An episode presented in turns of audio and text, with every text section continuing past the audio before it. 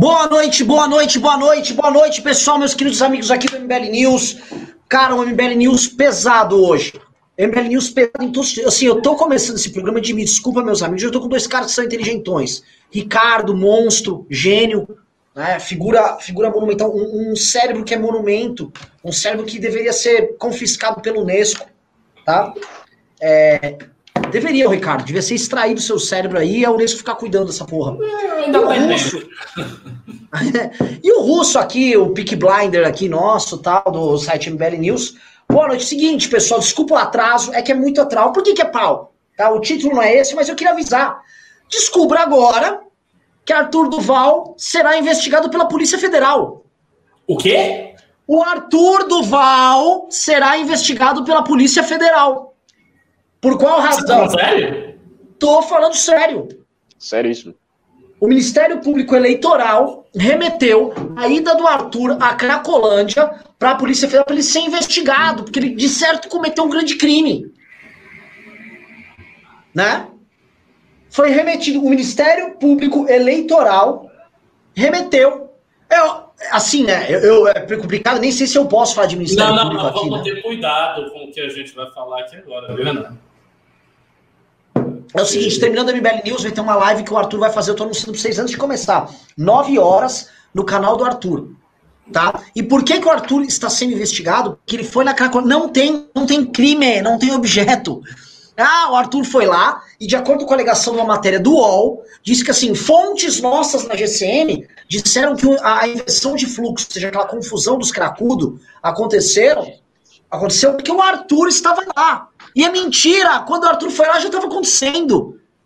Isso é público e notório. Ah, eles estão dizendo que, que o Arthur causou a situação? A. Exatamente. Exatamente. Exatamente. Óbvio que é um fato para tentar atacar o Arthur, só que é um, também um fato para mostrar o lobby que tem para manter essa porra dessa Cracolândia. Olha o lobby dessa merda. Tem um padre que tem acusações históricas, famosas de pedofilia envolvendo ele. Ninguém pode falar desse padre. O Lula tava agora, Lula, não, porque esse padre é um herói, não sei o quê. E tem seguidor nosso aqui que vai falar, ai, vocês estão exagerando. Por que, que vocês não se aliam com a esquerda? A esquerda. Ah, por que não? Por que não se aliam com a esquerda? A esquerda é muito legal. A esquerda quer botar no cu de todo mundo? Tá aí. Ai, por que não? Vamos negociar. Tem pessoas de esquerda de mente. Tem a mente aberta, meu irmão. Você denuncia uma zona de uma cidade que tá tomada pela porra do tráfico de drogas, que tem prostituição a céu aberto, menor de idade, criança sendo criada com o pai cracudo no meio da rua, e aí você é investigado. É a reversal russa, né? É o poste mijando no cachorro. Você denuncia o crime, o investigado é você. Que coisa bizarra. Que coisa bizarra, pessoal. É, desculpa começar falando isso, eu tô na pilha, né? Óbvio que tem outros temas aqui quentíssimos, tá? Tem temas assim, peda Bolsonaro pedalando, né? Bolsonaro basicamente dando calote na dívida. Ah, como assim, Bolsonaro? Calote na dívida interna. Isso dos precatórios, de não pagar precatório, é calote na dívida interna. O Bolsonaro está dando calote na dívida interna para poder arrumar dinheiro para comprar voto de pessoa com renda Brasil. Que é isso que esse cara está fazendo. Então a gente sai de Bolsonaro com calote a Ministério Público uh, Eleitoral tentando, tentando ferrar o Arthur e mandando ele para a PF. A PF investiga o Arthur. O, a coisa chegou no ponto assim: o Boulos, que tem um grupo que trabalha com invasão de propriedades, para depois vamos, eu não gosto de usar certos termos aqui, mas para depois, vamos dizer assim, obterem dividendos políticos com isso, né? Poli ó, eu vou ficar só no político aqui, né? Para não ser leviano, né? O bolo tá tudo herói. Esse rapaz, o Arthur, que denunciou que, ó, oh, existe uma cracolândia na cidade, esse cara é o vilão. E eu tô com essas duas notícias que eu vou, eu vou passar a bola já pro Ricardo. Ricardo, a merda que tá acontecendo é o seguinte, cara, é, é a destruição dos pressupostos econômicos no Brasil, e a destruição da direita está acontecendo agora. Porque fosse dois anos atrás, o que estão fazendo com o Arthur, estava todo mundo indignado, todo mundo indignado com a proteção do que está acontecendo, da máfia da Cracolândia, e as pessoas estão dormindo em berço esplêndido, sem saber o que fazer e sem saber o que defender. E a esquerda oficialmente está ganhando o jogo. Ricardo Almeida. Não, eu, eu, tô, eu, tenho até dificuldade de formular aqui meu pensamento, porque eu não estou sabendo disso do. Eu fiquei sabendo disso agora, porque você está falando aqui ao vivo. Então, recebeu essa informação é realmente um negócio assim, impressionante. Impressionante. É, quanto a Bolsonaro, cuja pauta eu sei, eu vi, é, há dois fatos que estão sendo levantados aí. O primeiro é esse atraso da dívida, que ele quer atrasar a cerca de 2% a dívida com pagamentos de precatórios. E o outro elemento, que eu acho até mais, mais sério do que esse, é a tentativa do governo de tirar uma parte do valor do Fundeb. Né? Do Fundeb, que é o grande fundo de desenvolvimento da educação básica no Brasil. Então, isso aí, se ele fizer, vai impactar diretamente a educação brasileira, que já é uma educação muito combalida. A gente não está na Europa, nós não estamos nos Estados Unidos, a gente está no Brasil. A educação brasileira já é complicada. Ele vai tirar um dinheiro disso aí para cobrir o gasto que ele vai ter com o, auxílio, com o auxílio emergencial. Eu acho que ele vai fazer isso sem pestanejar, se ele puder, porque a educação não é uma área muito friendly, muito amigável para Bolsonaro. A gente sabe que os sindicatos dos professores, todos os sindicatos dos professores praticamente são contra Bolsonaro, não tem nenhum que seja a favor dele. A gente sabe também que a educação é um investimento de longo prazo, das áreas mais sensíveis para a população, incluindo aí segurança, saúde, emprego, moradia, educação é a menos percebida como importante, né? porque ela é menos urgente, né? é, um, é investimento de longo prazo. Então, sacrificar um investimento de longo prazo para um ganho eleitoral de curto prazo, isso é a cara de Bolsonaro. Então, para ele, a solução dessa questão está muito clara. Se ele puder pegar esses 5% de valor do Fundeb, desses recursos novos, e aplicar no, no, Renda Brasil, ele vai fazer isso sem pestanejar, vai mandar fazer isso, porque educação e investimento de longo prazo, ele não tem apoio dos sindicatos professores, ele vai receber toda uma crítica da mídia por conta disso, ah, educação básica, deixando os meninos, né? mas ele não liga. Né?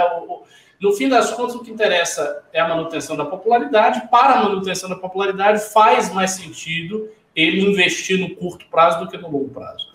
Né? Quanto à pedalada, eu não sei, eu não tenho certeza se é a mesma se é a mesma natureza do que a Dilma fez. Porque a Dilma fez uma maquiagem contábil que era a seguinte, né? Ela, é, é ela, repassa, ela parava de repassar o recurso para os bancos, ela, ela meio que atrasou um repasse que deveria acontecer para ter dinheiro e é, é, não quebrar né, a regra de ouro. Então, ela, ela fez isso. No caso do Bolsonaro, o que me parece é que ele não está atrasando um recurso, ele está limitando um gasto que o governo teria com dívida. Né, com pagamento, por exemplo, ah, de pensionistas do Serviço Federal que tem uma dívida com o Ministério da Saúde, vamos supor. Então é isso que ele está atrasando. Então não sei se é da mesma natureza do que Dilma fez, mas com certeza é, é, um problema. Quanto a isso do Arthur, cara, você me pegou totalmente desprevenido. Eu não tinha a menor ideia que isso tinha acontecido. É, é uma coisa assim absurda que não faz nenhum sentido. Quer dizer, o Arthur que causou aquilo ali. Dizer, qual é o fundamento, qual é o lastro. Veja, qual é o lastro factual que eles usaram para tecer o raciocínio? Que eu não consigo nem imaginar como é que foi feito o raciocínio. Né? Porque quando sai esse tipo de coisa, tem uma justificativa. Então, qual foi o raciocínio? ele planejou, só se estiver acusando o Arthur de ter planejado isso, dizer, ele planejou uma coisa para acontecer, aí daí ele iria lá, para né, ficar na, no meio da situação e, e, conseguir uma vantagem política por causa disso? Porque seria o único jeito dele ser o, o causador, o que é uma hipótese completamente absurda. Para essa hipótese ter sentido, ele teria que ter um, um plano, inclusive com os, com os, próprios traficantes. Quer dizer, um, negócio sem sentido. Então, assim, não tem fundamento nenhum isso aí. E é daquelas coisas, é para aparecer a notícia no dia seguinte. Polícia Federal investiga Arthur, candidato a prefeito. E aí aparece a manchete, oh meu Deus, o cara está sendo investigado, a maior parte das pessoas não vai ver o que está, né? não vai averiguar, vai pegar essa manchete e aí vai ter uma consequência eleitoral. Só pode ser por isso, é a única razão que eu consigo enxergar. Vamos, vamos para organizar. Desculpa, Ricardo, eu cheguei aqui todo atarantado. Mas organizar. Russo, vou passar a bola para o Russo. Então, vamos fazer assim: passar a bola para o Russo, tratando dessa questão da pedalada. Você já tratou muito tecnicamente. Passar para o Russo, o Russo trata também. Depois eu vou voltar politicamente e com informações que eu tenho do, do famo, da famosa Faria Lima. Os Faria Limers. Como a Faria Lima tá vendo isso? Porque eu acho que assim. É, o romance de fato acabou, acho que o pessoal entendeu o que tá rolando, tá? Já não há mais mulher traída, nem no fim tweet mais a mulher traída, e eu acho que agora o pessoal está é, cuidando de não deixar seus ativos depreciarem. Russo, demorou, né? O que você tem a dizer? Demorou, demorou para eles perceberem isso. Teve, teve que o Bolsonaro achar uma brecha que atingisse diretamente é, dívidas da União para poder fazer alguma coisa, para poder é, se movimentar. A gente já viu o Bolsonaro tentando, a equipe econômica tentando tirar de outros meios de outro, outros fundos o dinheiro para financiar o Renda Brasil. E isso nunca foi para frente, porque o Bolsonaro fazia seus cálculos políticos ali e ele sabia que ia perder. Ele, sabia que ia perder popularidade, ele sabia que, que ia sair derrotado. Então agora o que, que ele achou foram dois, dois fundos que são dois problemas para o Bolsonaro. Primeiro são os precatórios. Os precatórios são dívidas que a União ela já está condenada a pagar. Ela já está condenada, é uma dívida que a União tem que pagar. E ele simplesmente quer pegar essas dívidas e, ó, não vou pagar agora, vou jogar ela lá para frente e usar o dinheiro que iria para a dívida para pagar o Renda Brasil, o, o da cidadã, que também é uma porcaria de nome, né? Mas trocou, trocou de, de dívida agora como se isso mudasse, como se não existisse mais a dívida. A dívida continua existindo. Então, como o Ricardo falou, a longo prazo ela vai ter consequências bem é, desagradáveis para o governo Bolsonaro e para os próximos governos que vão assumir aí a, presidência. Ou seja, o Bolsonaro está nem preocupado com o que vai acontecer depois, ele está preocupado com 2022. E isso é, mostra também o Fundeb. Fundeb que agora, para fazer ali uma espécie de drible no teto de gastos, o Bolsonaro também quer tirar recursos dali para poder financiar o seu programa assistencialista, seu programa populista, para conseguir se reeleger em, em 2022. O problema, Renan, como você, não sei se você vai falar isso, mas o mercado não, não reagiu muito bem isso daí. A maioria, a maioria esmagadora dos economistas, o Alexandre Schwartzman, o Marcos Lisboa, todos eles pegaram e falaram, não, isso está errado, e a maioria reconhece isso. Tá dando eco, tá tendo retorno. Não, foi, é, foi, a, maior... foi celular aqui. a maioria deles reconhece isso como uma pedalada. Um calote mesmo que o Bolsonaro está dando ali no, no, nas dívidas para poder financiar esse, esse programa aí. E aí o que acontece, Renan? O dólar ele vai assim e assim. Ele, ele dispara. A bolsa ela vai lá embaixo. Ela perdeu aqui hoje 2,47%. Rapidamente, rapidamente o mercado reagiu. Ou seja, é, chegou na hora que não deu mais para o mercado continuar indo nas ideias, né, porque tinha bolsa, o, o, Paulo Guedes que anunciava ali uma privatização, anunciava uma coisa, aí pá, a bolsa subia. Anunciava mandar reforma administrativa, pá, o mercado estava indo. Não sei se isso vai acontecer mais, porque aparentemente o mercado abriu os olhos ali, pô, o cara tá, tá tentando dar um calote e aparentemente não vai voltar. Isso vai, vai dentro da PEC emergencial e não, não vai ter como cancelar isso mais. É óbvio que na, na Câmara vai, vai, vai ser tramitado ali, mas é, parece que esse é o projeto do Bolsonaro para conseguir fazer o, o, financiar o Renda Brasil. Então nós temos problemas é, diversos aí, tirando o dinheiro da educação, porque o Fundeb, para quem não se lembra, aumentou esse ano, o governo tentou não aumentar, governo tentou impedir que fosse votado, o Entrob não fez porra nenhuma para passar isso daí, então conseguiram passar o Fundeb para aumentar a, a, destinação de verba para a educação, para financiar transporte de, de crianças, para é, pagar salário, etc. E agora o Bolsonaro quer pegar esse dinheiro a mais aí para transferir para o pro programa assistencialista dele. Então, nós vemos como que o, o governo Bolsonaro está preocupado com as gerações futuras, está preocupado com a, a, nossa economia lá na frente. É, é, esse mesmo cara que fala, ah, se fechar tudo agora por causa do lockdown, a gente vai ter que se preocupar com a economia depois. Mas por que ele não está se preocupando com a economia agora, que vai ter lá a longo prazo os problemas? Então, não tem como mais levar o Bolsonaro. Russo, você foi muito bom agora, porque de fato, né?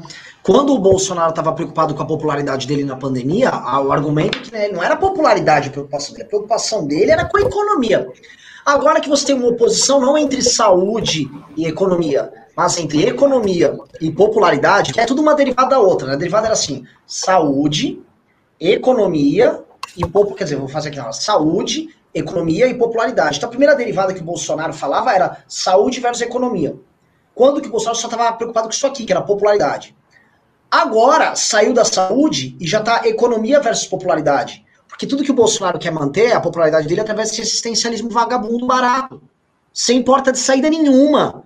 Porque o lance é o seguinte: por que, que ele quer aumentar o Bolsa Família e Fazenda Brasil? Porque ele quer. Ah, qual é o plano? Não tem plano. É porque ele quer e pronto. Já não tem mais a desculpa. Não, isso aqui é o plano, aqui é o que nós vamos. Não tem. Virou assim: eu quero porque eu quero. Vou dar porque eu vou dar. Tem CPMF no meio. Então, assim, prestem atenção. É calote na dívida interna. Através disso. Isso, os precatórios, é muito sério, gente. Tem empresas, tem brasileiros, são os comuns que eventualmente houveram um imóvel seu desapropriado, ou, por exemplo, se apropriaram de um plano econômico e ficaram com grana das pessoas, aí perderam na justiça e estão devendo. Esse dinheiro é das pessoas. O precatório é porque a União foi condenada, a União tem que pagar essa grana. E a União já pedala e paga isso. Sim, tanto que existem títulos. O precatório virou uma, um papel que a pessoa negocia em, em, em mercado, precatório negociável. Entendeu? O, preca... o, o, Bolsonaro anunciar que vai, vai, vai, dar calote em boa parte do precatório, porque é isso que ele está fazendo, está empurrando para as calêndias. É, é, é uma forma de jogar, fazer com que as pessoas financiem mais um plano dele. E que isso não entre no teto. Ele vai fazer as pessoas. Quem tem isso? Empresários, agricultores, donos de pequenas e médias propriedades e pessoas que foram afetadas por planos econômicos. De novo, classe hum. média. É. Ele vai fazer com que ela pague, você extrai 30 bi, 35 bi, como eles estão esperando, desses setores, para pagar o plano assistencialista dele. É aí, o Bolsonaro está fazendo isso. É isso, que é o que ele só está fazendo. O, Bolsonaro, o governo Bolsonaro, a gente tem que explicar para a galera o governo Bolsonaro acabou, não é o governo da direita, não é nada, é um governo tentando fazer um assistencialismo sem nem procurar justificativa. Você não vai achar o Alan dos Santos e o Olavo tentando justificar que isso é um grande plano para que o povo católico do Nordeste possa mostrar que o Brasil profundo está construído. Não tem. Nem eles estão eles, estão cansados, eles não conseguem dourar pílula, eles não conseguem inventar. Isso não tem, isso não é possível de ser justificado.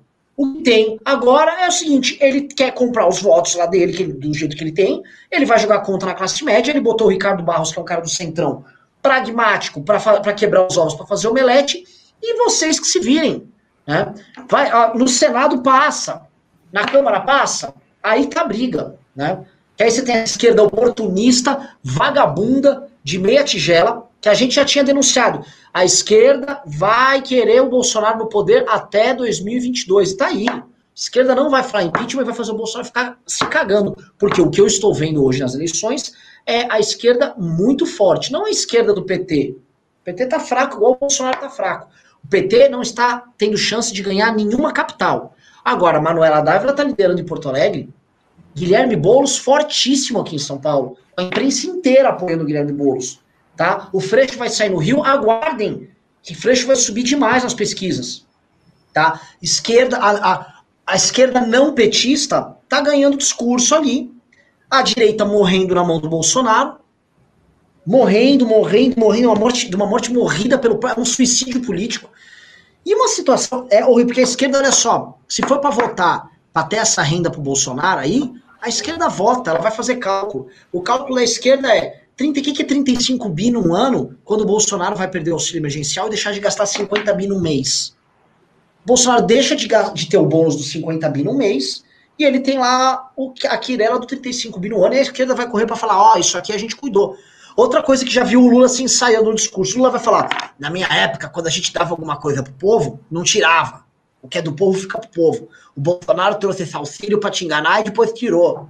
Comigo nunca deixar tirar. Se eu fosse presidente, sempre tentar acabar com o Bolsa Família, e eu nunca deixei.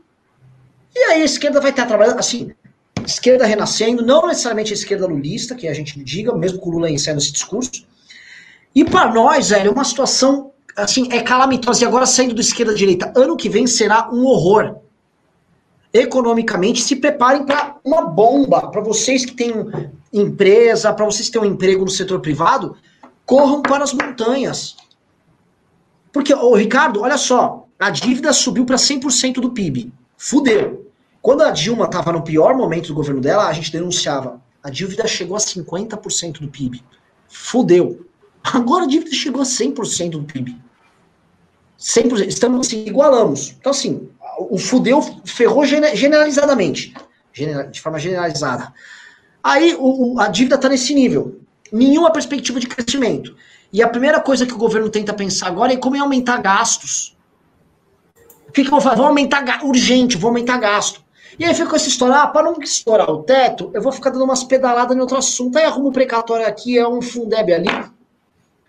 E ele vai enrolando, enrolando. Ricardo Almeida passa essa bola para você. Vamos lá. Então, o que eu vou comentar é o seguinte. Que horror. A esco... É, é um horror, mas a gente tem que enxergar também a, a conveniência né, do tipo de recurso que o governo quer é, fazer para ter esse dinheiro. Por quê? Precatório, esse tipo de dívida, é uma dívida que já é naturalmente paga de maneira muito lenta. Eu sei disso porque minha tia é servidora federal e ela tem vários precatórios com a União. É um negócio que leva uma vida a ser pago. Lá, sabe? Então, um negócio lá de 15 anos atrás, aí sai agora, 20 anos atrás, sai agora. Ou seja, as pessoas que têm precatório a receber, elas já estão acostumadas com aquilo demorar. Aí o que, que o Bolsonaro quer fazer? Ele quer reduzir o pagamento, ou seja, ao invés do governo dele pagar no mesmo ritmo que o dos outros, ele vai reduzir o ritmo desse pagamento, diminuir a quantidade de coisas que ele vai ter que pagar no governo dele, e aí, naturalmente, ele vai jogar isso para os próximos governos. Ou seja, o próximo governo que se vire com os precatórios atrasados e pague. A ideia é essa. Só que isso não suscita tanta reação, porque o precatório, como eu disse, já é uma dívida que as pessoas esperam que seja lenta. Então, você não receber aquilo no governo Bolsonaro, tanto mais que o governo não, não, falta muito, falta só dois anos nesse primeiro mandato, não vai ser um negócio que vai oh, causar aquele rebuliço. Não vai. Então, o poder de mobilização disso é pequeno. Sobre o Fundeb, é aquilo que eu falei no meu primeiro comentário. É uma área muito sensível, porque é educação. A gente sabe que a militância de educação é uma militância forte, tem muito sindicato, isso dá barulho midiático e tal. Só que essas pessoas todas da área de educação, elas não são da base do bolsonarismo. Vê se Bolsonaro está tentando tirar alguma coisa das Forças Armadas ou da polícia. Não, é da educação. Por quê? Porque a área de educação, os sindicatos, as instituições de, de, de educação, os reitores das universidades, o pessoal da educação básica, da educação média, todo mundo já é prima facie meio que inimigo de Bolsonaro. Então não vai perder nada nesse sentido. Ele é um cara que vai deixar a educação ser sacrificada para ele ter o dinheiro para botar no bolso do, do, do povo. Para ele isso faz sentido, é um cálculo que faz sentido. E essas áreas são áreas que fazem muito sentido ele estar sacrificando nesse momento. A primeira, porque é uma dívida de longo prazo, a pessoa não sente. A segunda, porque é uma área muito sensível também de longo prazo, que é a questão da educação. Né? Muito mais de longo prazo do que segurança, moradia e emprego. Então, para um cara que pensa no curto prazo, e que está fazendo política no curto prazo, cujo objetivo é sobreviver. Bolsonaro quer, ele quer duas coisas, ele quer sobreviver no poder e impedir que alguma coisa lhe aconteça e aconteça com a sua família. Ele tem essas duas prioridades. Ele quer se manter no poder e impedir que alguma coisa lhe aconteça, o que é facilitado por ele se manter no poder. Então, ele vai fazer tudo o que for necessário. E ele está pensando no curto prazo. Então, ele vai lá e ele vai fazer. Eu acho o seguinte: eu acho que ele vai conseguir. Eu acho que ele vai conseguir colocar esse auxílio emergencial, ele vai conseguir chegar, sim, em 2022 forte. Tudo está indicando isso. E aí eu não sei se esse cálculo da esquerda é o melhor cálculo possível, porque, afinal de contas, está, ok, uma esquerda não petista tudo mais, mas eu não sei como é que essa esquerda performando, como é que ela disputando uma eleição presidencial. Porque uma coisa são as eleições das principais capitais do Brasil, em que você tem um voto de opinião muito grande, em que a, a, a força da esquerda na opinião pública está aparecendo de novo, especialmente essa esquerda não petista. Então, isso explica a projeção do Boulos, que é uma figura nacional, isso explica a projeção da Manuela Dávila, que é outra figura nacional. Então, são figuras nacionais. O Freixo é uma figura nacional. Agora, uma figura nacional para fazer frente numa disputa presidencial tem que ser uma figura nacional potencializada. Não é uma figura nacional disputando uma prefeitura, é uma figura nacional disputando a eleição de âmbito nacional. Então, tem que ser muito potencializada. E eu não tenho certeza se essa esquerda tem essa figura, se ele vai construir essa figura. Então, para Bolsonaro, a esquerda fazer esse jogo de mantê-lo no poder né, e, e, todas as instituições de alguma maneira se acumpliciando com esse gasto que ele quer ter, porque a pauta de você falar contra um auxílio emergencial, contra um programa de transferência de renda, é uma pauta muito impopular.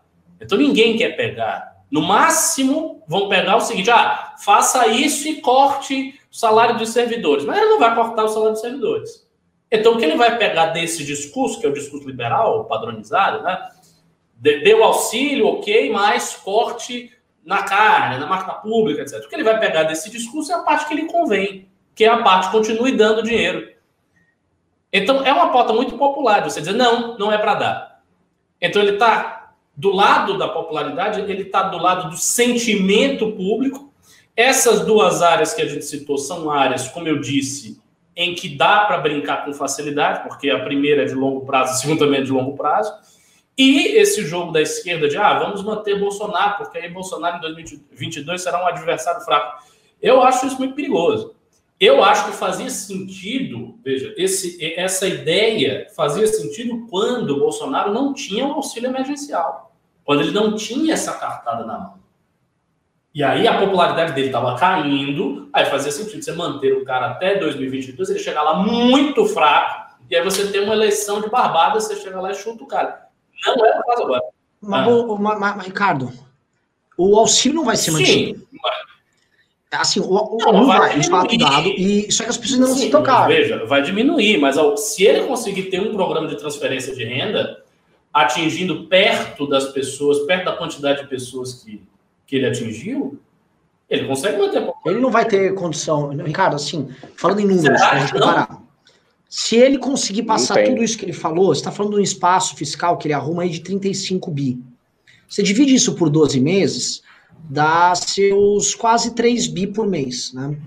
É, o, o, auxílio emergencial é 50 bi por mês. Ele vai tirar mais coisa. Ele vai tirar ele mais já não, ele, assim, ele, é, é difícil imaginar que ele vai. É, isso aqui, isso, Ricardo. O que, que adianta ele dar? Porque esse é, o, esse é o drama que o Bolsonaro vai passar no que vem.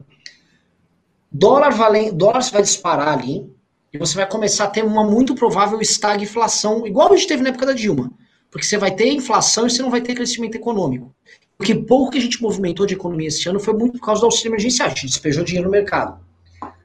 O cara vai ganhar o dinheiro, só que o arroz vai estar tá caro. Aí dinheiro vai lá, ah, ganhei, moça, me deu dinheiro, o dinheiro não tá valendo. Lembrando que a Dilma chegou a 10, 12% de popularidade ali no final do governo dela, muito porque o próprio eleitorado Bolsa Família dela viu ali que, ok, né, meu, porra, meu dinheiro não tá valendo nada, minha vida não tá melhorando, também não tô arrumando emprego, nada. É, como, como ele, ele, tem uma equação, Ricardo, muito difícil de resolver. Porque ele, pode, ele não vai ter condição de dar. Veja, eu não tô negando que é difícil. E assim, quando eu discuti com o Andreas esse assunto, você lembra, você estava na live.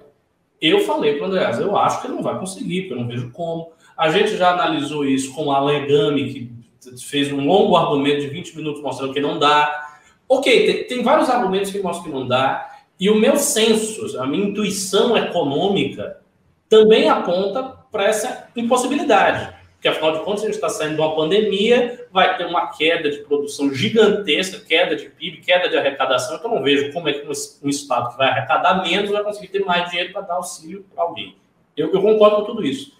Só que essa opção para ele é tão vital, ela é tão vital, porque dela depende todo o governo dele, dela depende a manutenção dele no poder até ela é tão vital que ele está disposto a envidar todos os esforços possíveis para isso. Então você tem um presidente, que é o cara que está com a caneta na mão, que está numa situação de desespero e ele vai fazer tudo possível para isso acontecer, inclusive mudar a equipe econômica. Se ele tiver que mudar a equipe econômica dele toda, se ele tiver que fazer o que for para botar uma pessoa lá que diga a ele, ó, oh, é possível. Né? É que nem Stalin. Não estou dizendo que são os mesmos métodos. Eu estou falando o seguinte: quando o cara quer que aconteça, ele vai lá, ele demite todo mundo, ele bota outras pessoas e diz o seguinte: eu quero o resultado. O resultado é esse lápis aqui. Esse lápis tem que ficar assim, no ar. Você vai fazer esse lápis ficar no ar. Se você não fizer esse lápis ficar no ar, você não fica aqui. Então, eu acho que essa a disposição do Bolsonaro. E se é essa a disposição do Bolsonaro, talvez ele consiga. E talvez sugere uma crise gigantesca que vai explodir depois, não sei. Fato é, eu acho que ele vai tentar todos os meios para ter algo comparável ao auxílio emergencial. Não vai ser o mesmo valor, né? pode ser um valor bem mais baixo, mas ele precisa ter uma coisa que tenha um impacto do mesmo tamanho. Ah, se são 50 bi por mês, talvez ele diminua para 30, mas ele vai ter que arranjar esses 30 bi por mês, o que dá 360 no ano. E ele vai ter que correr atrás desse dinheiro e vai fazer qualquer negócio, qualquer coisa. O que for preciso, ele vai fazer. É capaz até, é capaz até dele tentar privatizar umas coisas. Para ter essa grana. Sair para ir privatizando aí coisa na doida. Não sei. Entende? Então eu acho que o governo está com essa, com essa disposição. Não, eu não duvido, Ricardo. Eu vou passar já para o que a gente está monopolizando a fala aqui, mas é, é, é que a, são coisas que ele não tem controle. Ele vou, vou a história o gasto aqui, o dinheiro foge daqui. O dinheiro fugiu, ele vai tentar trabalhar como? Gerando inflação. Pum, inflação dispara, o dinheiro que ele está dando já não está valendo. E o PIB não cresce. Tem, tem, um problema estrutural que não vai ser. Não tá, não tá, não tá, ele não vai ter condição de resolver. Lógico que é uma aposta. E lógico que eu entendo que o Bolsonaro é primário a ponto de ser isso aí. Eu quero esse lápis aqui. Esse lápis é dinheiro pros caras. Dá o dinheiro aí, pô! Dá o dinheiro aí, pô! Dá esse aí, cacete! Exatamente. Agora, isso é um fim de linha para o Brasil, isso é um Brasil retornar, assim, não é nem retornar, isso é o Brasil adotar uma política, sei lá, que a Bolívia adotaria nos anos 60, sabe? É, é um, é um nível de... Total. É, assim, acabamos com toda a racionalidade, não tem plano, não tem projeto, não tem nada, agora é desespero, eu preciso desse dinheiro, arranja esse dinheiro de qualquer jeito. E vai ser isso. Russo, bola é tua. E aí? Antes de qualquer coisa, 1.090 pessoas e 590 likes. A conta não fecha, galera. Eu acho que tem que aumentar aí, tem que equiparar a quantidade de likes com views para mais pessoas receberem essa live e verem essas análises aqui do Ricardo Almeida e do Renan Santos. É, o, o, Ricardo, tem, tem um teto, tem um teto, vento venta, maré mareia, sapo sapeia, mas não passa dali. Não passa dali, não, tem, não pode passar do teto. E o que, que o Bolsonaro poderia fazer? Ele poderia cortar gasto. Poderia tentar passar uma reforma administrativa que incluísse o judiciário, que incluísse parlamentares, poderia tentar fazer privatizações, tudo mais, mas não, o que ele vai fazer é aumentar o gasto. Ele vai aumentar o gasto, ele vai fazer uma, uma, uma driblagem ali para tirar do Fundeb, para fingir que não passou do teto, vai tirar de precatório, e como o Renan falou, empresário, fazendeiro também é beneficiado, e a, a, o mercado não se movimentou à toa. O mercado se movimentou porque isso gera instabilidade.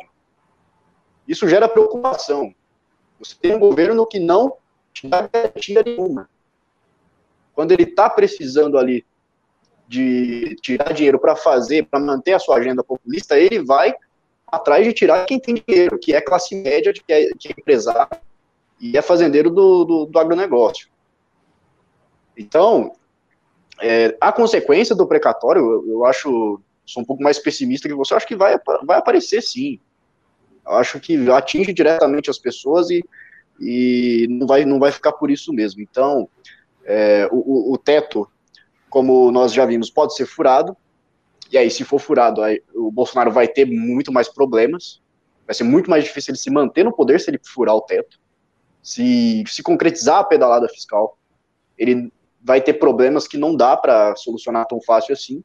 E em relação à, questão da, da reeleição dele lá que você estava falando, o, o cálculo político que o, o Gilmar Mendes fez, estava fazendo, pelo menos de acordo com o Globo, se eu não me engano, é de que ele tinha a opção de poder é, restar os direitos políticos do Lula, fazendo a suspeição do Moro, mas ele está com o pé atrás nisso, Porque fazendo isso, ele coloca o Lula na, na disputa eleitoral e fortalece o Bolsonaro. Essa é a preocupação de Gilmar Mendes. Ele vai fortalecer o Bolsonaro se ele restaurar os direitos políticos do Lula e Bolsonaro vai forte para 2022. Então, Mas o, o, o, Gilmar Mendes está cogitando fazer isso em algum momento? Isso passou pela Olha, já tá. Opa! Já tem a. Ricardo, o, entendimento, o entendimento dele é para absolver o Lula. Suspeição do Moro. Agora é só cálculo. E eu tenho informações quentes disso aí, viu? E posso falar um detalhe, Ricardo? É. Com anuência e apoio do Bolsonaro. Ah, lógico. Isso é evidente. Os caras querem fazer a eleição deles. É tipo é, faroeste, junto o bandido mocinho, na bandido mocinho. Junto os dois bandidos, fica aí trocando tiro. É isso. A melhor coisa para o Bolsonaro é isso, conseguir fazer o, o, Lula participar das eleições, porque Mas aí ele, ele tem a chance. se ele perder, ainda, ainda tem essa possibilidade. Aí, aí é outra história, né? Aí já não dá para prever isso. Mas é, é, isso, a gente vai ter consequências bem ruins aí dessa, dessa política que o Bolsonaro está querendo implementar para manter o Renda Brasil. E tô sendo um pouco otimista no sentido do, do mercado reagir a isso, das pessoas reagirem a isso, mas não é infelizmente, a, a principal base não vai estourar a bolha do, do, dos apoiadores do Bolsonaro. É, eu acho que vai estourar a bolha quando acontecer o que o Renan estava falando, que é começar a subir inflação, é começar a ficar mais caro, perder poder de compra. Cidadão perdendo poder de compra, dói no bolso, ele fica insatisfeito, fica incomodado. Queiroz vai preso, popularidade do Bolsonaro sobe. Acha aí um tanto de apartamento que foi comprado com dinheiro vivo, de Flavinho, de Carluxo, de Eduardo, todos eles fazendo a festa com dinheiro vivo, com dinheiro público, a popularidade do Bolsonaro é 40%. Mas quando dói no bolso, o brasileiro muda o seu pensamento.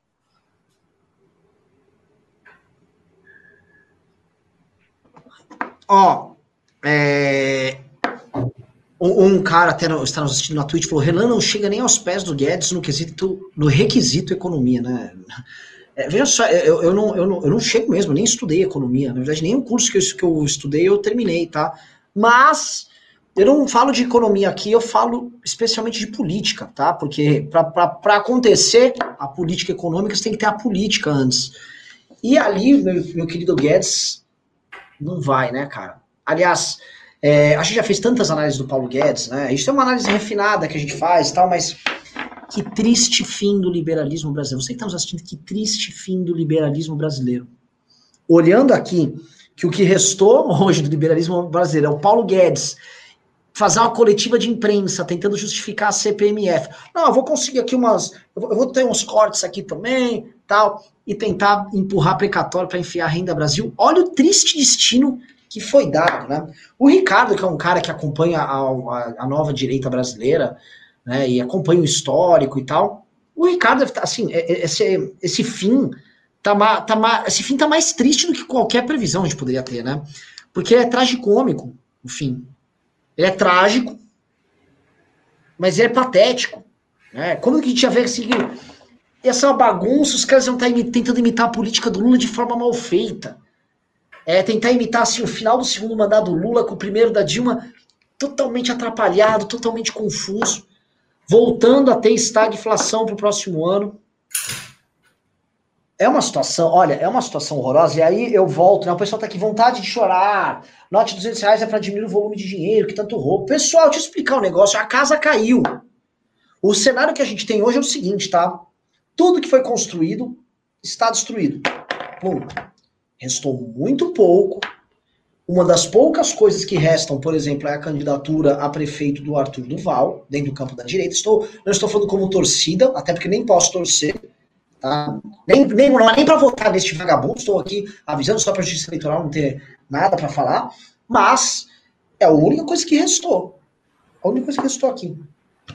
De resto, pessoal, acabou. E de resto, o politicamente correto vindo igual um trator, passando por cima de tudo. É um busão desgovernado. Tá? O caso da Cracolândia, novamente, onde eles estão pegando. E o, o investigado é o cara que denuncia que existe uma área de vários quilômetros quadrados ocupada pelo crime organizado, onde tem gente trepando no meio da rua e usando crack no meio da rua, onde tem ONG que entrega cachimbo pro cara, onde você tem padre, imprensa intelectual achando aquilo lindo. Ai, que lindo.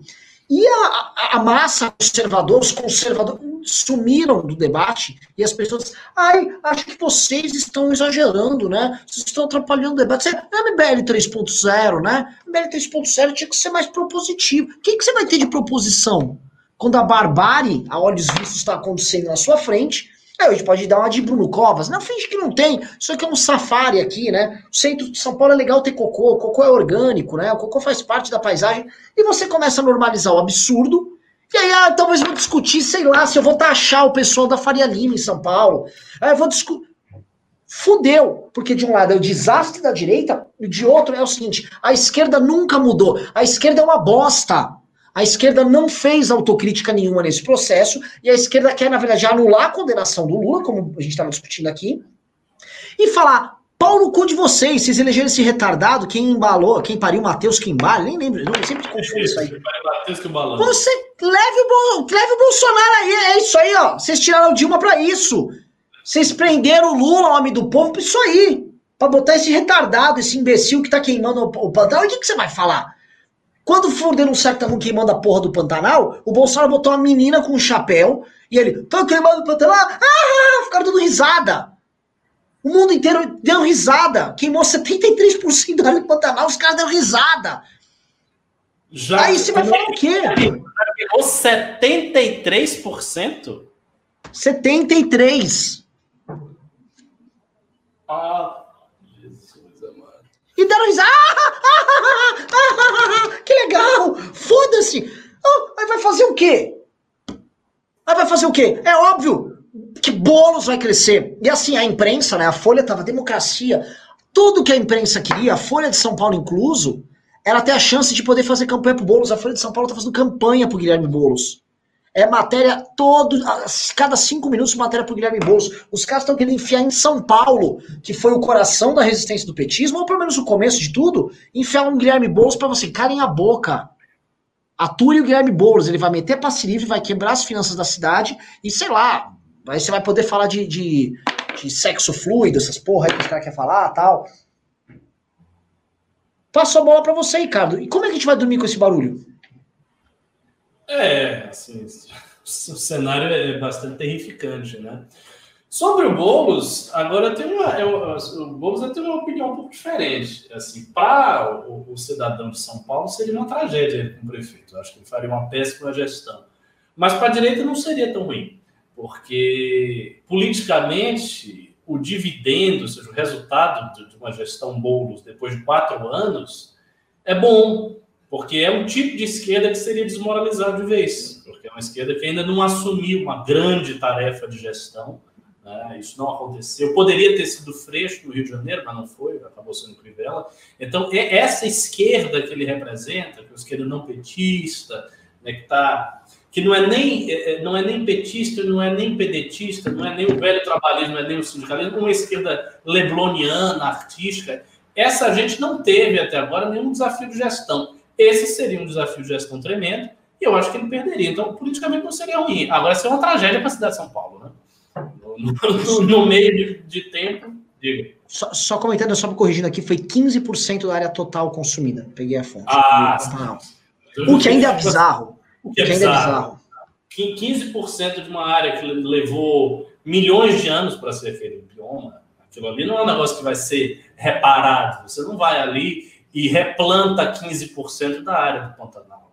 Quer dizer, foi 15% perdido. Perdeu, acabou, não existe mais. Para as próximas gerações. Bolsonaro vai passar, o governo dele vai passar, ele vai morrer, aquela área vai continuar perdida. Então, realmente, é uma coisa é, muito grave. Então, eu acho que, que, que o bolo não seria tão trágico. Agora, sim, sobre o fim da direita e essa situação, eu acho que nada nem começou. Eu acho que a situação é grave, mas, como eu já falei em várias análises, eu acho que os problemas reais não começaram. Os problemas mais agudos, maiores da direita, começam caso a esquerda vença a eleição nacional. Se a esquerda vencer a eleição para presidente agora em 2022, E, sobretudo, se ela fizer um governo que seja minimamente razoável, que consiga se colocar num patamar um pouco superior de Bolsonaro, e não é difícil, porque o governo, o governo Bolsonaro é muito ruim. Né? Então, se colocar num patamar um pouco superior a esse governo é relativamente fácil. Se a esquerda fizer isso, aí os problemas da direita começam de verdade. Porque quais serão esses problemas? O primeiro problema é a direita não vai poder tirar um governante de esquerda. Simplesmente, ah, vamos impeachmá-lo. Por quê? Baseado em quê? O cara ganhou a eleição, não fez nada a princípio. Então não vai haver essa carta na manga que foi a carta do impeachment de Dilma Rousseff. Quer dizer, tinha uma coisa, tinha um motivo, a direita cresceu muito naquele, naquele espaço e já tinha de cara uma pauta maravilhosa, que era tirar a governante que estava ali. Se um governante de esquerda assumir agora em 2022, não vai ter essa pauta, não vai ter impeachment. Então a gente vai ficar num estado, numa espécie de limbo de atividade, de enfrentamento muito grande. Aí alguém pode dizer, ah, mas vão surgir outras pautas para pegar. Vão, mas o interesse em outras pautas será muito diminuto. Isso eu já posso quase prever aqui. Então o interesse em outras pautas será muito diminuto, que vai ter muita dificuldade de você criar uma militância para essas pautas. Então, o que, que pode acontecer? O que pode acontecer é o governo assume, o governo de esquerda, ele faz, um, ele faz uma gestão melhor do que a de Bolsonaro, e aí as pessoas que estão hoje na direita liberal, hoje na direita conservadora, começam a se converter. E a dizer, não, mas isso não vai acontecer. A galera vai dizer, nunca, eu penso, é meus princípios. É... Amigo, acredite, as pessoas mudam de cabeça e muito mais fácil do que vocês imaginam. É fácil, é rápido. Então, vendo um governo melhor do que o de Bolsonaro, criando-se uma certa estabilidade, aparentemente a função de militância mais aguerrida da direita perdendo é, é espaço, né, porque não, há, não, não, não haveria lugar orgânico para isso, o que iria acontecer, o que iria acontecer numa situação dessa, é o seguinte: as pessoas iam começar a se converter. Elas iam mudar a sua cabeça. Elas iam dizer, não, Peraí, ele tirou Dilma e tal. Mas o PT não foi tão ruim assim, é verdade, foi tão ruim. Teve a crise lá de Dilma, foi, foi no final, mas teve dois mandatos do Lula, que não era assim, tem esse outro cara aqui que era melhor do que Bolsonaro. Ah, então não, não acho que faz sentido. Por que atacar a esquerda? Sabe, perde. E aí, quando as pessoas vão se convertendo, aí é que você enfraquece de verdade. Por enquanto, isso ainda não aconteceu. Isso ainda, ainda não está acontecendo o eleitorado de Bolsonaro que saiu, ele está assim, ele está flutuando. É um eleitorado que é naturalmente convergente com o MBL, mas a gente não pega tudo que a gente não alcança. Né? Então é um eleitorado que está aí. Que se o Moro aparecer, vai tentar votar no Moro e tal. Só que esse eleitorado, essa massa de gente que hoje se julga de direita, e liberal e conservadora, e cujos valores lhes parecem muito calcados nesses princípios, se houver uma estabilização por um governo de esquerda, que fique quatro anos, faça um sucessor em oito anos, isso se dissolve. E as novas gerações elas já vão pensando outra coisa. Então esse é o problema. Eu acho que esse é que é o problema de verdade. Então, assim, tudo o que a gente está vendo no bolsonarismo, para mim, é um prelúdio desse tipo de desdobramento. Que esse eu realmente confesso que fico muito preocupado.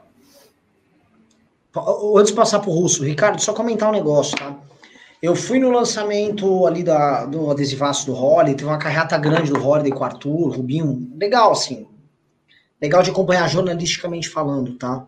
Muito legal também do Márcio França, que teve, muito legal do todo mundo que tava lá. Muito legal todas as caixinhas, todas as caixas muito legais, igualmente legais. É, e aí eu vi um garoto lá, né, me reconheceu, pô, você é seu fã, tal, assisto news, o garoto tem 12 anos.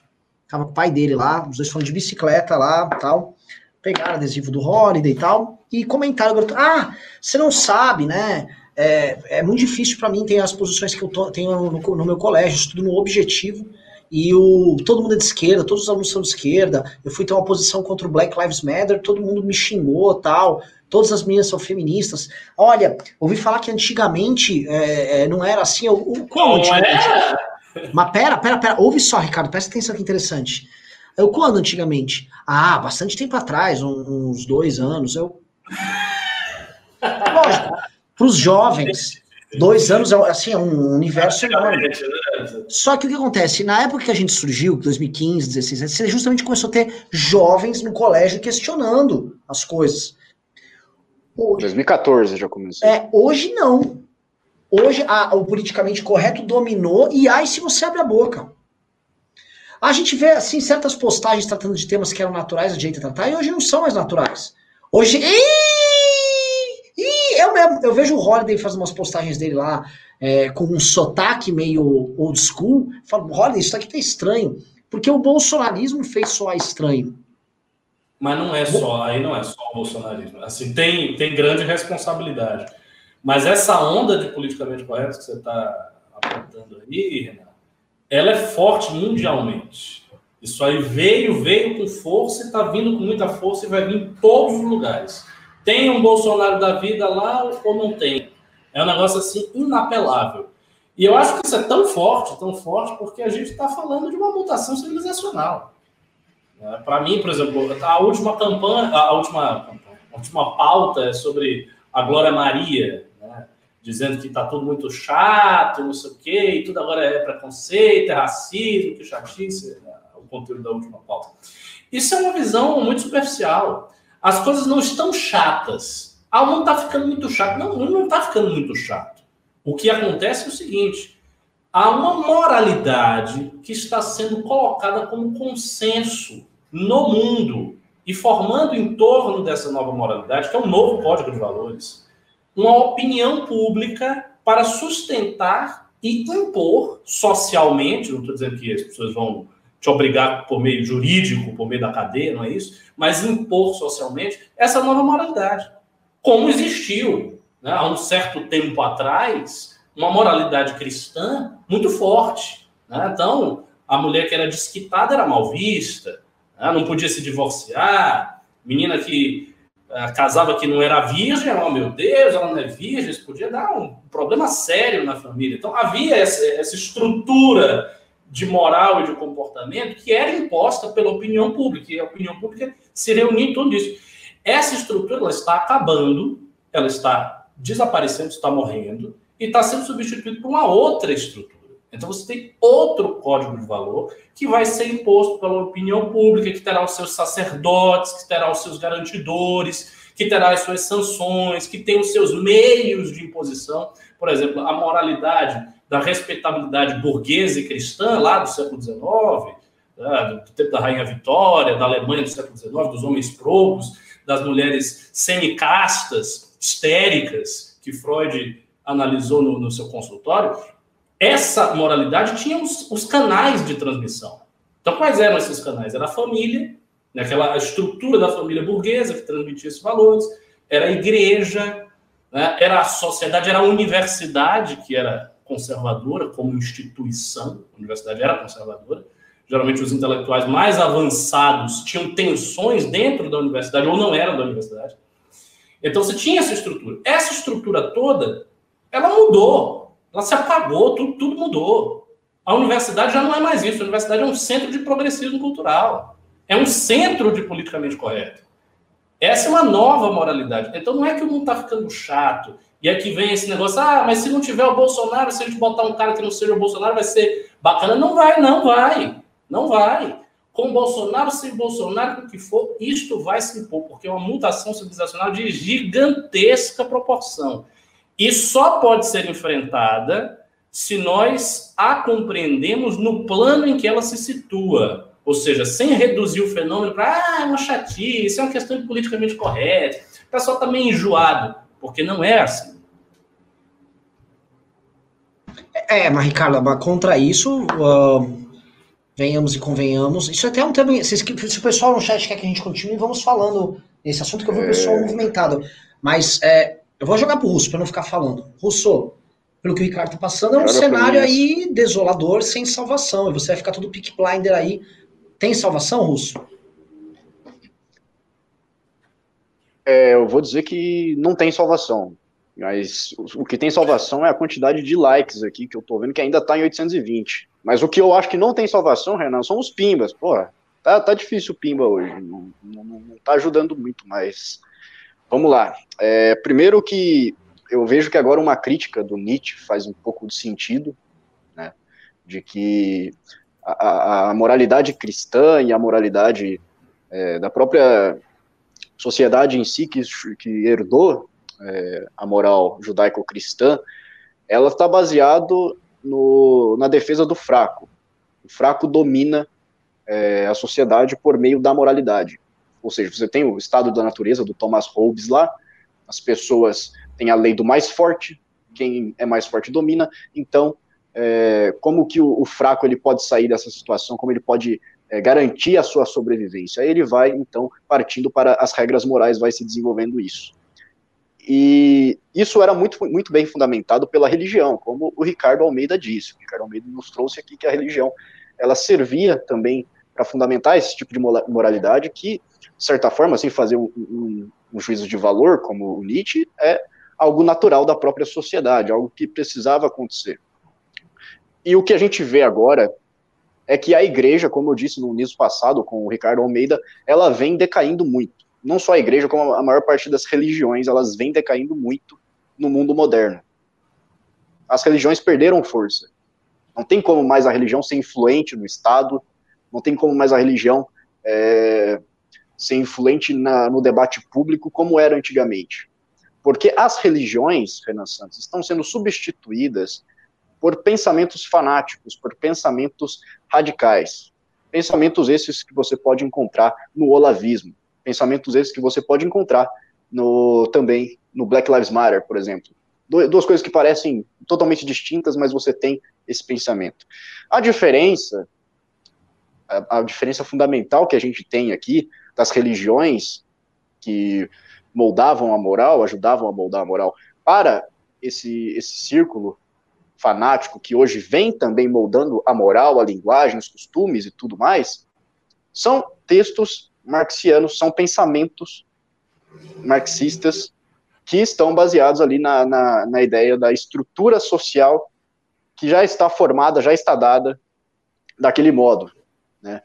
E aí você pode adaptar de diversas maneiras, porque você tem classe dominante e classe dominada.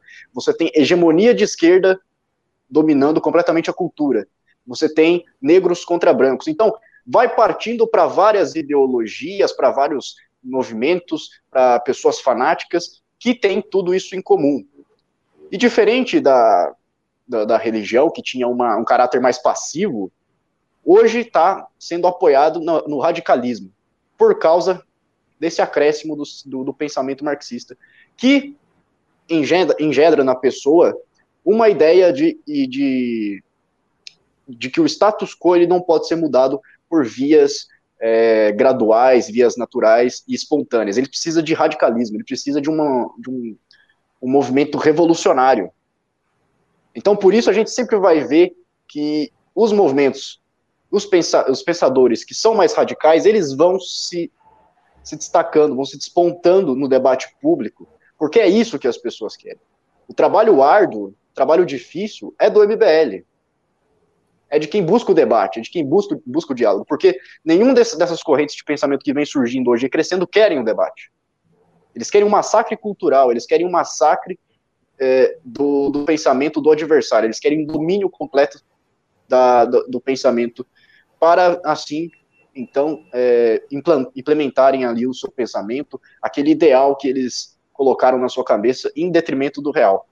Então, acho que uma das um dos grandes diferenciais é que a gente valoriza bastante o real e tenta trabalhar com o que existe de fato, com, a, com o que está aqui.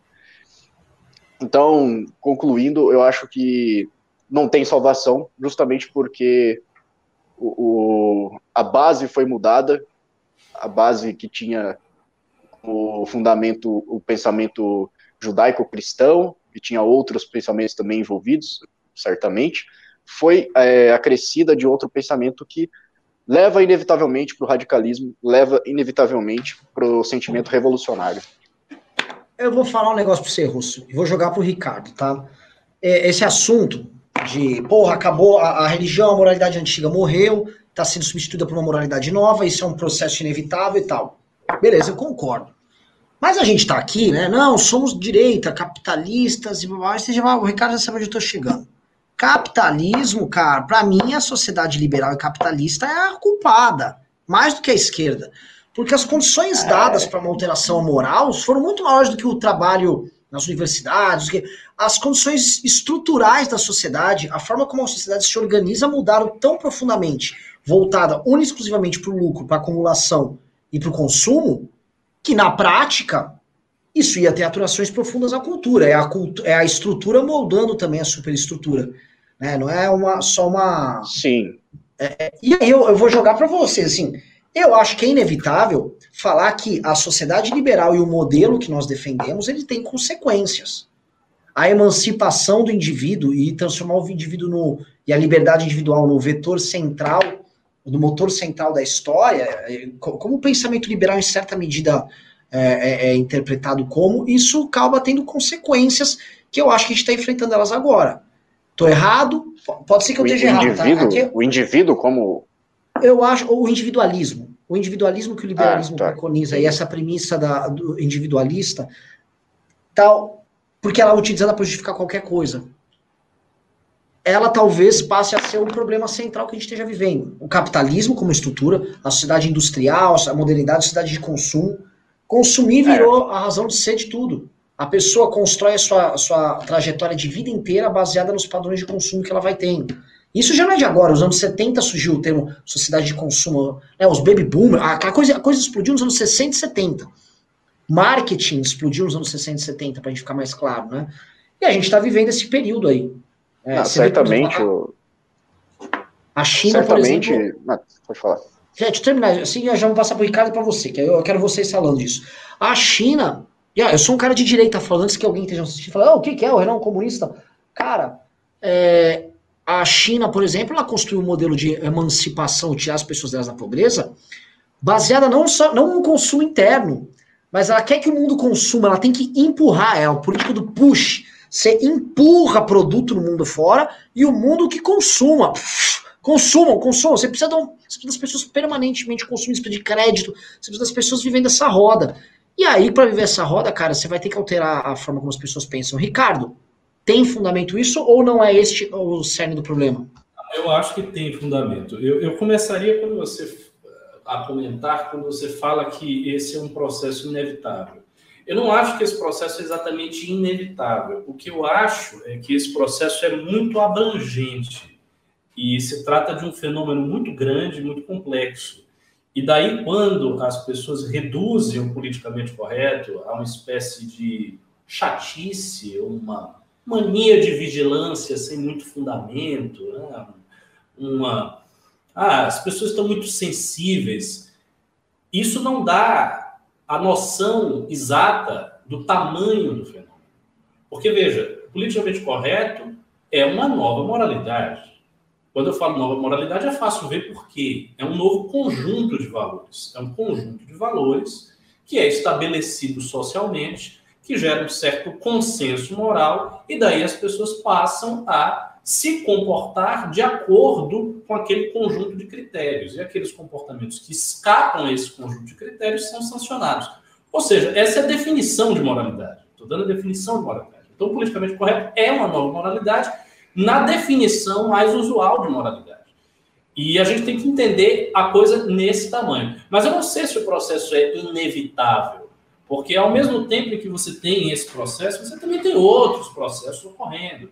Por exemplo, é, desde o final do século XIX, que existe uma corrente muito importante é, do pensamento ocidental, que é uma corrente é, que vem ali com Nietzsche, né, com Spengler, com os autores da Revolução Conservadora na Áustria, na Alemanha, né, com autores de direita mais duros, mais hardline na França, e toda uma corrente de analistas que identificam as causas do declínio ocidental, do suposto declínio ocidental, uma suposta, uma suposta perda ou de certo conjunto de valores cristãos, ou dos valores guerreiros, ou da vontade de potência, enfim, isso, uma perda de alguma coisa que era essencial ao espírito ocidental que nós não temos mais. Então, essa, essa corrente de análise aponta para o seguinte: existe uma crise inerente ao projeto da própria modernidade. E a percepção desta crise permite-se criar soluções para escapar a ela, para fugir dessa crise, para criar alternativas. Então, a, a situação seria inevitável se não houvesse a percepção disso. Se essa percepção fosse extremamente difícil, ou extremamente rara, ou extremamente singular. E não é. Então, novos processos sociais, novos processos civilizacionais podem estar acontecendo a qualquer momento. É, é difícil a gente prever. Ah, não vai acontecer, é uma coisa inevitável. Depende, depende. É, assim, já, já houve épocas, se a gente for olhar é, historicamente, fazer uma retaguarda histórica, certos movimentos são muito oscilantes. Por exemplo, você pega a questão da liberdade sexual. Muita gente fica agoniada, porque a partir dos anos 60 houve uma voga de liberdade sexual que está aí até hoje. Ah, isso vai acabar com a família, a família já era, não sei o quê. Veja, isso existe, né? Mas se a gente vai remontando, a gente vai perceber o seguinte: no início do século XX e por boa parte do século XIX na Europa, houve um movimento de repressão sexual. Mas antes disso, o movimento era de liberação sexual. Então, você pega, por exemplo, o, o século XVIII, né? quase todo o século XVIII foi um século onde havia uma tendência à libertação sexual do, da Europa inteira e que depois houve uma, uma retração no século XIX disso, que por sua vez houve uma, uma reabertura agora a partir dos anos 60. Então, esses movimentos dialéticos, ondulatórios, eles também acontecem. Então, isso significa que a, a seta histórica não é unidirecional, ela não vai para lá, ela vai volta, vem, volta, sobe, desce. Então, é um fenômeno, como eu disse, imprevisível. Sobre a questão do capitalismo, eu acho que você tem é, parte de, da, da, da, razão, e eu falo parte porque assim, esse tipo de análise é muito parecido com a análise, por exemplo, do, do Peter Denin, que ele faz no livro dele, Porque o Liberalismo Falhou, e também lembra a análise do Dugin, de, de alguns teóricos eh, da direita, muito críticos ao liberalismo e ao capitalismo. Eu acho só que ele precisa distinguir algumas coisas. O liberalismo em si, ele não é o processo de modernização. O processo de modernização é mais abrangente que o liberalismo, porque ele inclui o liberalismo, ele inclui o movimento socialista, que surge no final do século XVIII, e principalmente no século XIX, e que se mescla ao liberalismo e que se mescla a muitas outras correntes políticas menores do que essas duas. Então, o, o processo como um todo de modernização é muito maior. E essa consequência é quantitativa, é redutória, massificante que a gente percebe na sociedade ocidental, ela é percebida também em sociedades que não tiveram liberalismo, que tiveram um processo de modernização não liberal. Por exemplo, ela é percebida na Turquia. Né? que o processo de modernização turca não era liberal. Era um processo secular, modernizador, mas feito por via do Estado, com opinião pública reduzidíssima, que foi o padrão da modernização de todo, de boa parte do Oriente Islâmico. Então, o Muhammad Ali, que foi um governante importante do século XIX no Egito, fez a mesma coisa. Processo de modernização top-down, sem liberalismo, sem influência eh, desse conjunto de valores de garantias civis, etc. E o resultado em termos de massificação, eh, eh, de redução da, da fé religiosa dos seus povos, de desenraizamento, sabe, do, do, do, indivíduo enraizado na sua comunidade, que ele é desenraizado e arrancado da, da, da, do núcleo coeso da comunidade, se deu do mesmo jeito. E não houve liberalismo. Então, não é o liberalismo em si, é o processo global de modernização que o liberalismo faz parte desse processo, com muitas outras variantes, muitas outras formas disso acontecer. Então, isso sim, eu acho que tem é, é, é, é esse impacto, acaba gerando esse impacto. É, muito difícil de distinguir com clareza o que pode ser atribuído à estrutura e o que pode ser atribuído à superestrutura. Até no marxismo isso é difícil, porque o, o Lukács tem um ensaio famoso, que depois o, o Terry Eagleton comenta esse ensaio, em que ele discute justamente a teoria da causalidade marxista. Então, o que é que causa o fenômeno histórico? E na visão ortodoxa, o que causa o fenômeno histórico é a base econômica e há um, um reflexo superestrutural, que é um reflexo social, cultural, artístico, etc. O Lukács mostra que não é assim. Que existe uma unidade concreta E essa unidade se desdobra em base econômica e reflexo, mas esse não é um reflexo direto da base econômica. Ele vem dessa unidade comum, ou seja, há uma unidade comum da concretude, que é quase indizível, porque isso aqui não apresenta cortes, e essa unidade ela se desdobra em base econômica e se desdobra em superestrutura. Então é difícil também separar o que pertence ao desenvolvimento econômico material do capitalismo e o que é acréscimo, digamos assim, superestrutural. Até no marxismo.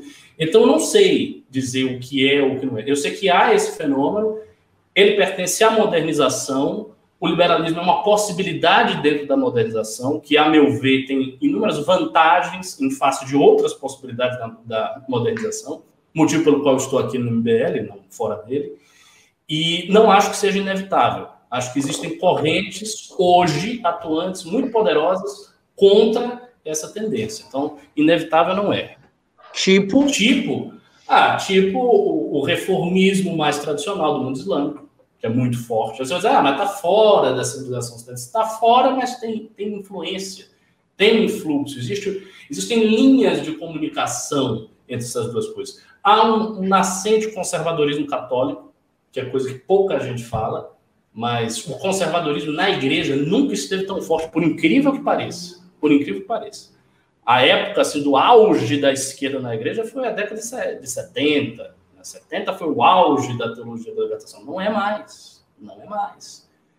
É, há uma terceira coisa, um terceiro fenômeno, que é, e isso aconteceu na década de 60, inclusive, né, o impacto das doutrinas sapienciais e místicas do Oriente, influenciando muita gente de uma maneira imprevisível também, porque a influência desse tipo de coisa acontece de maneira subterrânea, então você não fica nem sabendo direito onde a influência vai, e ela vai longe, ela vai uh, profundamente. Então, essas são todas tendências que apontam para um tipo de resistência a esse fenômeno. E tem, e tem outra coisa. A modernização secular ocidental, ela, como eu disse, não é a única modernização possível. E ela se torna tanto mais é, menos, tanto menos exclusiva, quanto mais as outras civilizações se empoderam, ou seja, se fortalecem econômica, militar e tecnologicamente em face do Ocidente. Fenômeno que tem acontecido, conforme o Samuel Huntington descreveu no Choque das Civilizações, nas últimas décadas, várias décadas. Nós não estamos mais em um mundo onde a Grã-Bretanha e a França eram praticamente donos do mundo. Não é o caso. As potências coloniais já foram. Né? A hegemonia dos Estados Unidos sempre foi uma hegemonia com granos sales, né? uma hegemonia mais ou menos. Então a gente tem que entender também que há essa equalização, e nesse sentido, é, é, é, é ondas novas, instituições novas vão aparecendo. Né? Por exemplo, você tem a, aquela instituição gigantesca na Índia, RSS. Na Indonésia, você tem uma instituição de Islã tradicional que tem 35 milhões de afiliados. É como se fosse um MBL, só que ao invés de ter 4 mil, ele tem 35 milhões. A Nardal Ulama. Então, essas coisas estão aparecendo, todas elas estão aparecendo. Estão aparecendo agora, né? nas últimas décadas, nos últimos 60, 70 anos. Então, isso mostra o quê? Isso mostra que esse processo que nós estamos descrevendo é um processo que também está em crise. E a crise é oportunidade. A crise é momento de transformação. Mas enfim, falei para caralho. Quase um Não, não, maravilhoso. Maravilhoso. Público, mande palminhas aqui no, no chat, tá? Maravilhoso. O Russo quer comentar, porque eu já quero ler os pimbas aqui. Logo mais, agora, agora parece que o, o, candidato a prefeito de São Paulo, Arthur Duval, mamãe falei, está começando uma live. Onde ele está tá contando tudo aí sobre isso que está rolando. Né? É, enfim, e, e, eu queria acelerar aqui porque vai dar o que falar essa live aí. Não, corre então eu vou começar aqui, ó. O João H99 mandou cincão e disse: Já cansei de discutir na internet com bolsonaristas, parece que não mudam mesmo. Vestidas dessas pessoas é caso perdido, perda de tempo falar com isso. Não é. O gado, o gado mais extremado, beleza. Agora tem muita gente que está no auto engano. Olha, o que eu mais estou vendo é gente não te engano, até porque eu estou acompanhando de perto, por exemplo, a campanha do Arthur, eu estou vendo muito bolsonarista lá, né? Que tá, não, não, mas é, o Bolsonaro é bom, né? Aí você fala, né, puta, plá, plá, plá, ele é, tá foda, cara. A galera, a galera não quer dar o braço a torcer, o que é natural, é o momento do engano. Mas tem muita gente já nesse momento. O Ed mandou cincão e disse: Renan, parabéns pela Academia MBL, uma perfeição cremosa, mas sinto falta de algo voltado à economia e desenvolvimento do Brasil, de existir ideia. Relaxe que haverá. Isso no lançamento oficial. Rafael Tomás mandou 5 reais disse: já tem deputados falando que o grande problema é o teto de gastos com educação. Pra... Sempre teve isso, e agora que vai virar discurso de governo, você vai ter mais pai do seu neném 10 falou: sei que você tem água do Facebook, mas já pensaram em adotar uma estratégia para os velhinhos lá? O Ben Shapiro e seu da Daily Wither estão dominando a rede no Zilla. Parece ser uma boa oportunidade. Eu também acho, o Riso vem falando muito disso, que Facebook é uma rede hoje que pega um público mais velho, é outra naipe, tem que ter outra comunicação, eu concordo. Rafael Barlatti mandou 5 reais disse: menos pimba, já que cada dia que passa o mundo dos tios Lehman e Stubergs estão mais astos e, consequentemente, o coiote na fronteira Estados Unidos versus México fica mais. Entendi, está falando da sua fuga, né? Um dia sem ódio, um dia em vão, mandou 5 reais e disse: Guedes sendo submisso, livres apoiando o candidato que apoia condomínio estatal e o novo uma bagunça. Liberalismo morreu e esqueceram de enterrar. A única coisa que restou é o MBL. É a única coisa que restou. A gente já falava. Mas o único que falava, o primeiro que falou isso aí ano passado Hoje eu tô aqui. Mas para mim, cortou bastante. Marcos Paulo da Silva mandou dois, disse Pimba pelo Renan Pistola e para sovar o bolo. Obrigado. Thales Lima mandou dois reais, disse Tenho 16 anos e confirmo o depoimento do moleque, não é verdade. Isadora mandou 10 disse: Estamos fadados a uma moral politicamente correta autoritária que cada vez mais polariza o debate? Sim ou claro, russo? Com certeza, com certeza. Uh, o Marcos Paulo mandou 5 disse: O que faltou de 2014 a 2018 para nutrir uma candidatura de direita? A lá MBL. E quais os planos do movimento em pós-pandemia para fazer em 22? Eu acho que dá para cravar que o MBL não vai ter como participar, nem a direita liberal, das eleições de 2022 de forma competitiva, tá? Uhum. Eu acho que é bom, legal, é legal a gente tirar o cavalinho da chuva para não nutrir falsas expectativas. Eu acho que o pensamento do MBL tem que estar presente em locais onde será competitivo. Estado de São Paulo, tá? E focar nisso. A gente tem que saber quando a gente perdeu. O pensamento liberal perdeu. Ele vai ter que se reconstruir por inteiro. Ele perdeu, perdeu, cara. É igual o PT, o PT botou a viola, a viola no saco quando a Dilma caiu. A esquerda ficou lambendo a caceta dela lá, tal, e bababá, e agora tá voltando pro game. Perdemos. A diferença é que no, o, a, o liberalismo perdeu antes mesmo de chegar ao poder, porque nem dá pra falar que isso foi uma estadia no poder foi um pit stop no poder e foi embora. É. Agora, só, só agregando uma coisa rapidinha. Eu acho que faltou uma coisa em 2014 e 2018 para o MBL, que felizmente a gente aprendeu. Se defender. A gente trabalhou muito se defendeu muito pouco. Era para ter se defendido muito mais e ter ido em cima desses caras tudo. Fato, fato. E ser intolerante, porque é o seguinte, é, é, o fato deles estarem muito fracos com a classe média é também consequência deles estarem apanhando de todos os lados, especialmente do campo da direita. É, o que aconteceu de lá para cá, o MBL primeiro, aí foi o, o, o Nando, todo mundo, foi criado um consenso. Hoje não há argumento racional para defender o bolsonarismo na direita. Não há mais argumentos. E eles cresceram muito porque os outros se calaram. Isso inclui a gente, que também apanhava. Mas, Exato, mas todo mundo se incomodava. Todo é. mundo se incomodava com o bolsonarismo e não dizia, não, vamos deixar. Até eu já tive esse pensamento. É. Ah, errado. Tiago Cardoso mandou 20 reais de espimbinha para deixar o Ricardo de castigo, pois ele acha que 20 reais por dia é muito pouco.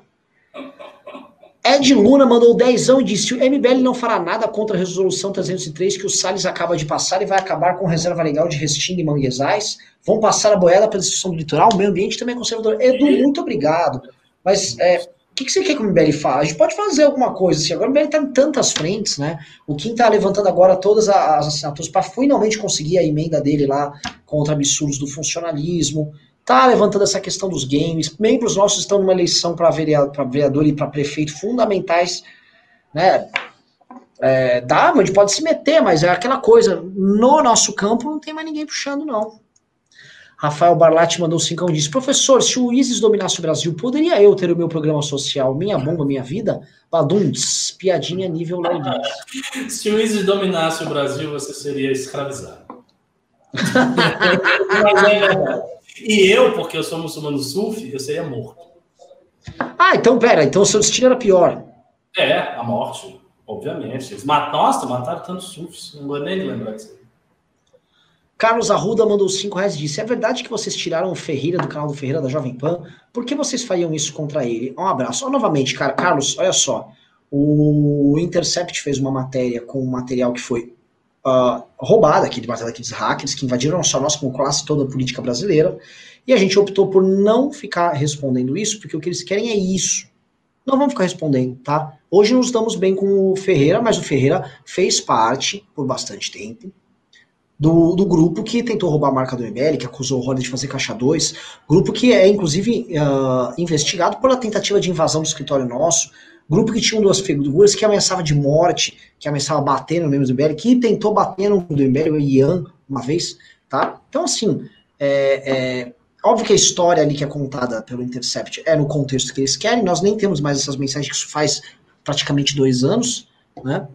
E, mas a gente não vai responder, porque não vai responder, porque não dá, porque o que eles querem é que a gente fique respondendo. Então, é, enfim, fique com a dúvida agora. É, se você não falar, ah, então eu não gosto de vocês, não gosto, paciência. Mas ou, não vamos cair nessa armadilha, porque eles querem uma armadilha basicamente eleitoral para nos atacar. Mas é isso, é do jogo. Tá? Uh, teve mais pin, vamos ver se teve. Ah, a Marisa Iga mandou 3 mil ienes, como sempre, sempre diva aqui, Marisa Diva mandou. Teve aqui os PicPay, vamos ver aqui. Uh, não houve PicPay hoje à noite, houve PicPay hoje de manhã, tá? É o seguinte, estão uh, pedindo Ricardo no Flow, eu vou batalhar, já estou batendo para ter Ricardo no Flow, é que as eleições estão roubando o tempo do Flow, porque o que tem de candidato no Flow, aos montes, então eles estão tomados e com razão. Né? Deixa passar as, as eleições, eu acho inclusive que esse período de campanha, eleição, é um período que, de certa maneira, essa atividade intelectual que a gente tem, ela fica um pouco Sim. mais subterrânea e vem o pau de fazer a campanha, não sei o quê. Mas depois, né? Ter muito tempo aí. Sim, sim. E é isso, pessoal. Eu vou assistir, agora saber o que está acontecendo com o Arthur. Sugiro que quem está aqui vá lá para a live do Arthur, no Mamãe Falei, que eu tô curioso para saber o que, que ele vai fazer, porque estão tentando tirar a candidatura dele, porque ele denunciou a Cracolândia, né? É isso, pessoal. Agradeço. Beijos, abraços, ótima audiência hoje. Estarei de volta com vocês amanhã. Valeu, galera.